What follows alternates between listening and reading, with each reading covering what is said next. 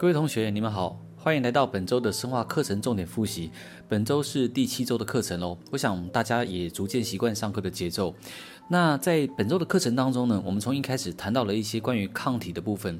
我们说抗体是一个非常好的工具，呃，抗体可以用来侦测特定的分子，也就是侦测抗原的存在。抗体也也能够成为一种所谓的治疗的药物，我们说叫抗体药物。在抗体作为侦测分子的这个工具里面呢，我们谈到了一个名词，那个名词呢，我们叫做 epitope，我们叫抗原决定位，也就是抗原表面呢被抗体所结合的部位。我们那时候谈到说，呃，抗原决定位基本上来讲，分子量通常要超过五千五千道尔顿，然后呢，构型要特殊，才能够诱发一些抗体来结合它。那有些时候，我们的一些生活当中，有些有机小分子，它的分子量可能没有办法到五千道尔顿，可是我们还是希望能够找到抗体来抓这个有机小分子。因此呢，我们会把有机小分子连接在一些大的结构上，让它总体的分子量会超过五千左右。然后呢，我们把小分子连接大的结构，当做一个完整的抗原打进动物体内。那动物呢，可能会因此产生抗体。这个抗体种类可能很多，我们叫多株抗体。在这些多株抗体之中呢，呃，会有一些，会有一个两个有机会去结合那个有机小分子。那这个有机小分子呢，在这个情况之下，我们称为叫半抗原，我们叫做所谓的 hapten。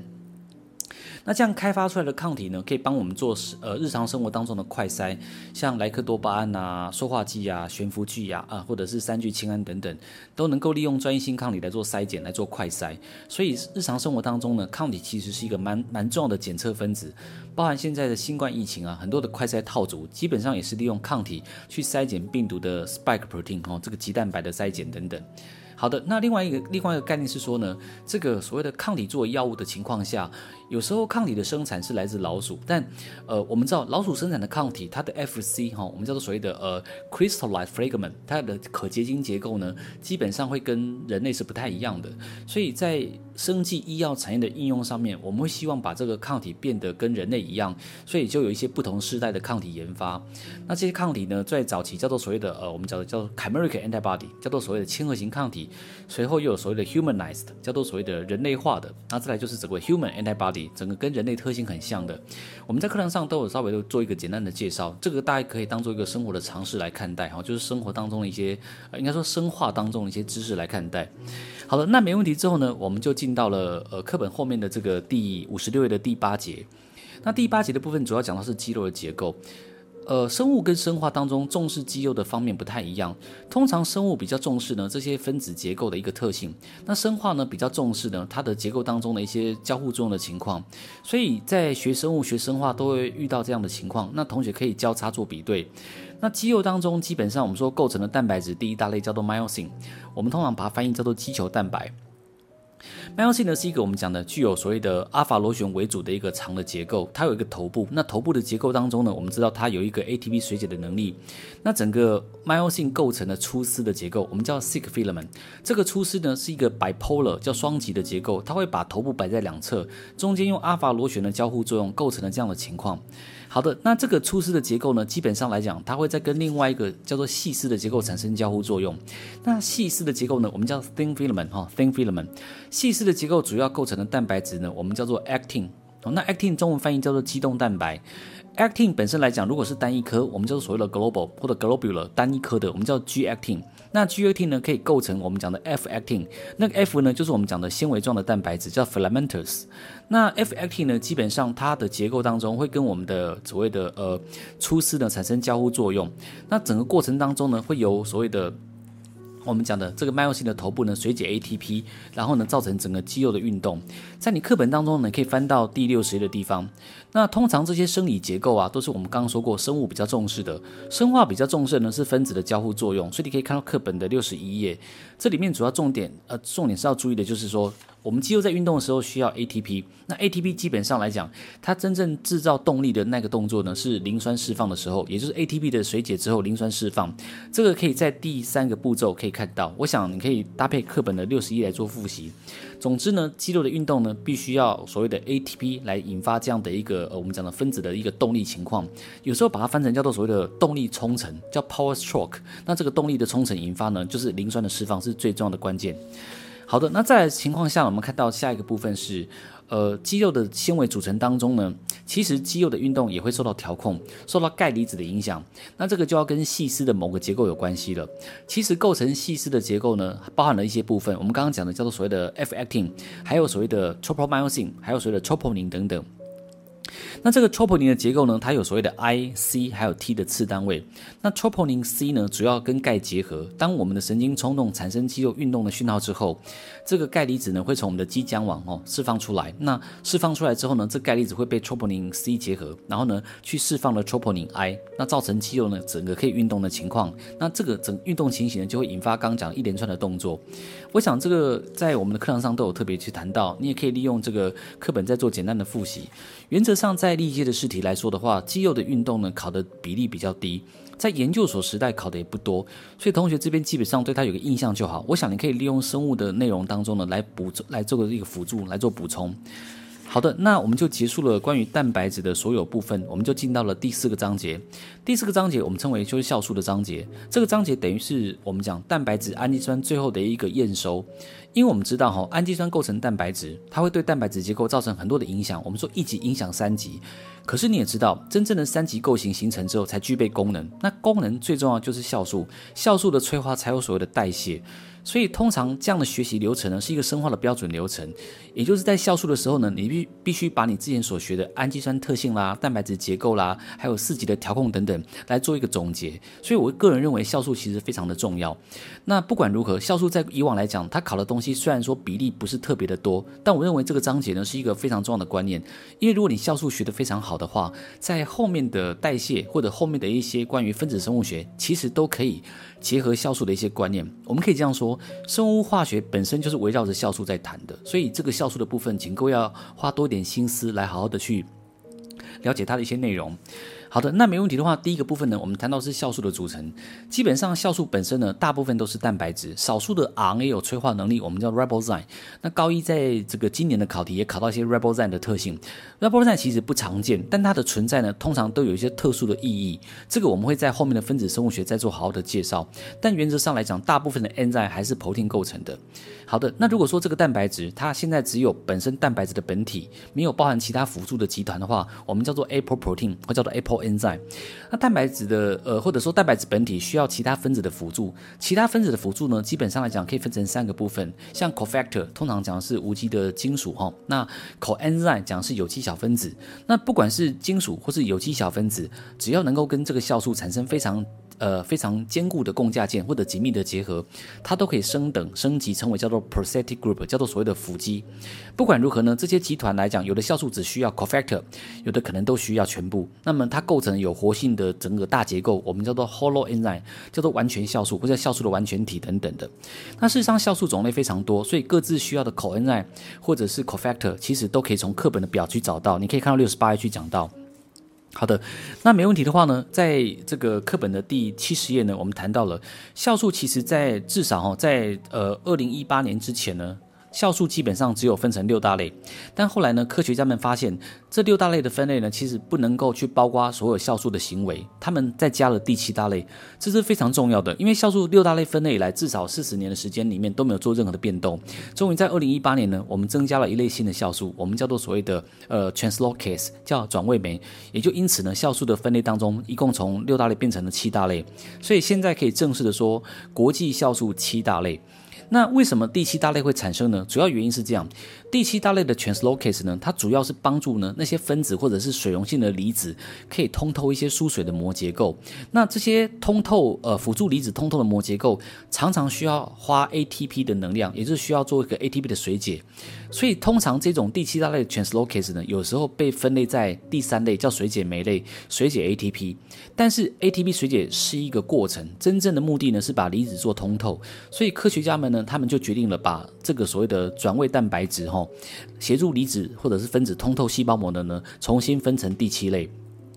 所以就造就了这一次的新的新版的课本 Lineage 第八版呢，它把第七类特别放进来，那表格相当的完整。所以各位同学呢，你一定要把呃我们课本当中的第七十页当中呢，呃酵素的七大分类，每一类当中的定义。好去做一个简单的介绍。像我们讲第一大类氧化还原酶呢，就是帮助电子的移转哦，电子的移移走电子或者增加电子。我们知道得到电子就是所谓的还原，失去电子就是氧化。但是在生化当中，电子常常跟我们讲的这个质子一起移动，也换句话说就是氢。基本上来讲，如果失去了失去了氢，我们叫做所谓的氧化。那很多酵素叫去氢酶，它事实上是一种氧化还原酶。那我们在课堂上也谈过，氧化还原酶其实种类非常的多，有什么单加氧酶、双加氧酶，还有氢氧化酶等等。我们课堂上会慢慢做介绍。那第二大类的酵素呢，叫做转移酶类，叫做 transferase。转移酶类基本上是扮演着集团的移转。那从一个分子 A。把集团移给了分子 B，那分子间的集团移转都是转位酶，比较经典的就是 kinase。这个基酶呢，可以把 ATP 的磷酸移转到受质身上，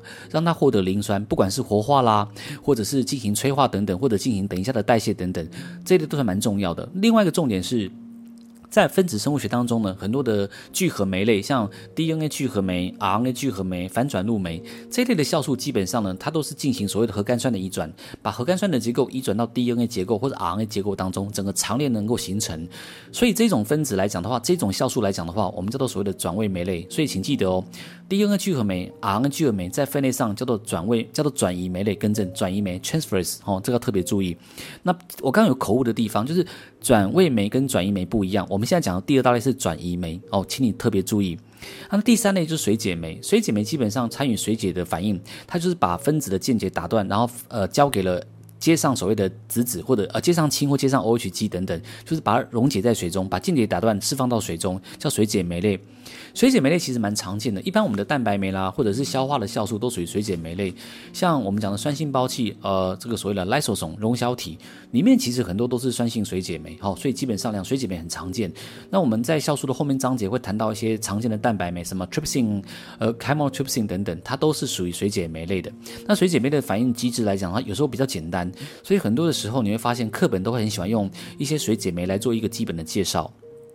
好的，那第四类呢，我们叫裂解酶，叫 lyase。那跟水解酶不一样的是，裂解酶通常不用水分子的参与，但是它可以把键结打断，或者把键结做所谓的移转。那概念就是说呢，假设这个分子呢，它把某个集团移走之后，会因为这个集团的离开，它会多出一些键，多出双键等等。那这种是裂解酶的主要的一个反应过程，你可以从课本里面的细节去看一下。那第五叫异构酶，就是参与异构物的转换。异构酶类通常这一类蛮好判断的，因为。呃，异构酶的命名当中，它的字尾通常会接添加什么 isomers 这样的一个单字，所以其实蛮好辨认的。那有一个异构酶比较特殊，它的名字叫做 mutase，叫变位酶，它会改变一些官能基的位置，这个叫变位酶，所以它的分类也是在所谓的异构酶类。哦，这所谓的第五大类。第六大类叫连接酶，连接酶是用高能分子呢去产生新的共价键结，像很有名的 DNA ligase，它可以帮助呢我们磷酸双子键、磷酸酯键的形成。假设在呃 DNA 当中呢有一个基团，一个磷酸跟一个 OH 基，它们现在没有形成酯键，那 DNA ligase 呢通常就能够利用一些高能的物质 ATP 啦哈，或者是有一些比较特殊的 NAD，可以作为这个所谓的呃能量的来源，负责做这个间接的形成。我们在课本上的第六类呢，可以看八七十页哦，去了解一下。那第七类就是转位酶类，我们刚刚已经谈过了。好的，那以上的七大类介绍完毕之后呢，同同学可以从课本里面去看到七十三页哈，我们今年还是有放进来，就是二零一八年啊，这个国际酵素学会公布的一个更新的资讯，它有告诉你为什么呃转位酶是第七类，它的来龙去脉有做详细的介绍，甚至后面呢，它又把一些这个酵素的类型呢，帮各位做一个简单的说明。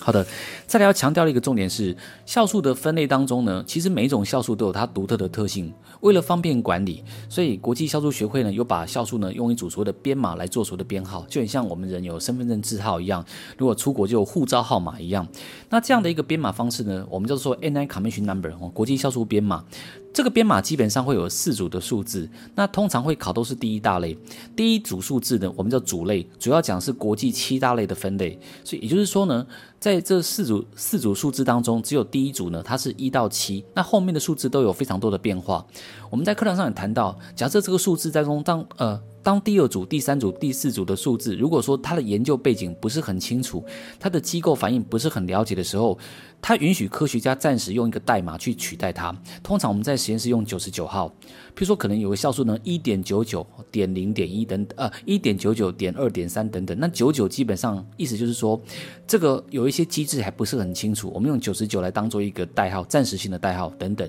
所以请记得，国际酵素编码中的四组号码，第第一组呢，它只有一到七，哦，一到七，不会有零，那也不会有其他的数字，因为这代表的国际酵素七大类。好的，那我们再往后看，看到酵素的呃催化的一些模式，可以看到课本当中哈，在第七十七的地方，基本上酵素的催化模式来讲的话，它有几个重点，我都一起把它整理在这一页里面。那这几个重点呢，各位一定要把它放在心里面，当做一个中心的概念，这个通常都不会改变的。第一个呢，酵素的反应呢是可以降低活化能，但是呢，酵素不会改变平衡。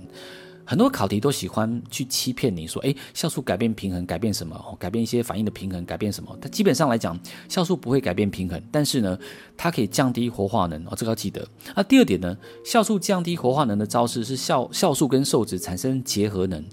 结合能的产生可以降低活化能。那结合能本身是酵素跟受质间很多组非共价力量、非共价间接这样的间接方式来讲的话，可以同时兼顾两个两个层面。通常酵素跟受质间的非共价力量数量非常多，所以它可以确认这个受质呢是我的目。我的专一性受质，所以它提供了我们讲的结合的专一性。第二个呢，它可以去安定呢我们受质的过渡状态，让受质呢可以顺利的变成了产物。所以我们可以这样说，这样的一个结合能呢，来自非共价，来自非共价的结合，它提供了专一性跟催化力哦，提供了专一性跟催化力。那这里面呢，可以看到课本的第三点，我们说结合能来自酵素受质间的呃弱结合力，也非也是也也就是非共价键，但是数量非常的庞大，它可以提供专一性跟催化能力。好，在第四点。酵素能够催化，其实它的内部呢都有一些反应比较好的氨基酸。那这些氨基酸反应比较好的意思是说，它常常可以成为酸或者是碱，利用质子或者是氢的移转呢，来伴随着反应的发生。那这里面呢，我们说酵素当中到底哪些氨基酸可以成为催化的活性中心或者催化的氨基酸呢？大部分都是你所认识的那些具有极性的氨基酸或者亲水的氨基酸，像 aspartate、glutamate、lysine、arginine、lysine 等等哦。啊，对不起，lysine、arginine。还有这个所谓的 histidine 等等，那某一类的酵素呢，像这个我们谈到的像，呃蛋白酶有一种叫 s y s t e m p r o t e a s 它甚至可以用半胱氨酸作为催化的活性中心。这个资料呢，你可以看到课本的后面，我们特别谈到在呃在八十一的地方可以看一下。好，那你了解之后呢，酵素基本上催化过程当中还有一些特特殊的催化机制，像我们谈到的第一个叫基础酸碱催化，第二个叫做共价催化，第三个叫做金属离子催化。那我简单的介绍一下。基础酸碱催化的概念就是用氨基酸作为酸或者碱，提供这个氢的移转。那共价催化指的就是除了结合能之外，酵素还会跟受质偶尔产生一个两个的共价键，但共价键是短暂存在，它催化完成，共价键就消失。再讲一次，这个共价键是独立存在、独特的共价键，它跟结合能没有关系，千万不能搞混。那第三个呢是。呃，酵素呢会用一些金属离子来辅助受质的结合。如果运用金运用金属离子来辅助受质的结合，并且稳定受质的过渡状态，我们可以称之为叫做所谓的金属离子催化。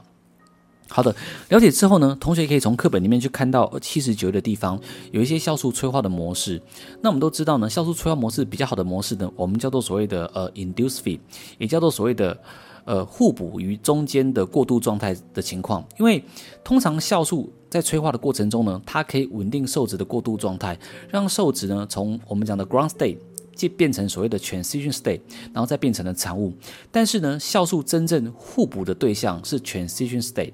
酵素安定了中间过渡状态之后，产物才有机会形成。所以，我们通常说这样的一个概念呢，是符合一个 induce feed 的概念。好 induce feed，也就是酵素结了受质，让受质形成过渡状态，产物才有机会形成。那另外一个酵素催化比较不好的理论，我们叫 lock and key，叫钥匙跟锁的理论。它的意思是说呢，这个酵素的结构跟受质的 ground state。跟瘦子的基本状态完全互补，但你也知道，这个情况之下，在课本所显现的图片当中，它的能量反而变得更高，活化能反而是增加的，所以它反而不利于催化，这是一个不好的理论。好，那我想这个部分来讲的话，我们会在课堂上下一次的上课呢，再做一个详细的介绍。好，再来的情况呢是这样的，酵素通常在催化的过程当中，它会把一些呃重要的反应官能基呢带到催化的活性中心。那不管距离远或近，它会让酵素形成一种所谓的呃接近攻击状态的一个模式。这个名词呢，我们叫做所谓的 NAC。那英文翻译叫做呃 Near Attack Conformation，接近攻击状态。这个是在另外一本生化课本所特别谈到的。那因为在这本书里面，它有详细的描述到整个催化的过程，所以你可以从课本里面的去扒舌去做一个简单的复习。它的概念大概就是说，第一个呢，让受质先结合酵素，哦，结合酵素活性部位。那第二个部分呢，是让我们的活性部位当中的氨基酸排到一个指定的位置。那第三个呢，酵素这个时候呢，形成了一种我们讲的接近攻击、准备催化的形式。那再来第四个呢，就是酵素跟受质呢，这时候可能产生一组或两组的共价键。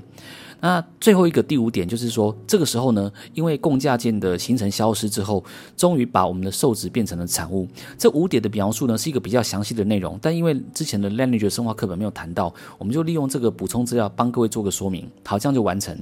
再来的部分呢，我们讲到的一个部分是酵素在催化当中，我们课本最重视的就是呃 Serine protease 的一个催化方法，我们用它做作为一个很好的催化模式。谈到关于 Serine p r o t e a s 呢，丝氨酸蛋白酶，它的种类非常的多，那也是考试里面一个重要的考点。最重要的呢，就是我们讲的 trypsin 或者 chymotrypsin 的结构。基本上它的三个氨基酸呢，我们谈到了是有所谓的呃 aspartate 一零二、his 五十七，还有 Serine 一九五。但是真正呢，去产生共价键、共价催化的是 Serine 一百九十五号。那各位，我建议你哦，要把这个氨基酸的顺序记熟，它相当的重要。我们把这三个氨基酸称为催化铁三角，叫做。叫 catalytic triad 叫催化铁三角。那催化铁三角来讲的话，氨基酸的位置来讲，它们扮演了两种催化的模式。第一种叫做基础酸碱，那第二种呢叫做所谓的共价催化。那基础酸碱催化的角色是落在 His 五十七的身上，共价催化是落在这个呃 Serine 一百九十五号的身上。好的，这样就完成。好，最后一个部分，在我们酵素催化的这些模式当中呢，各位要小心。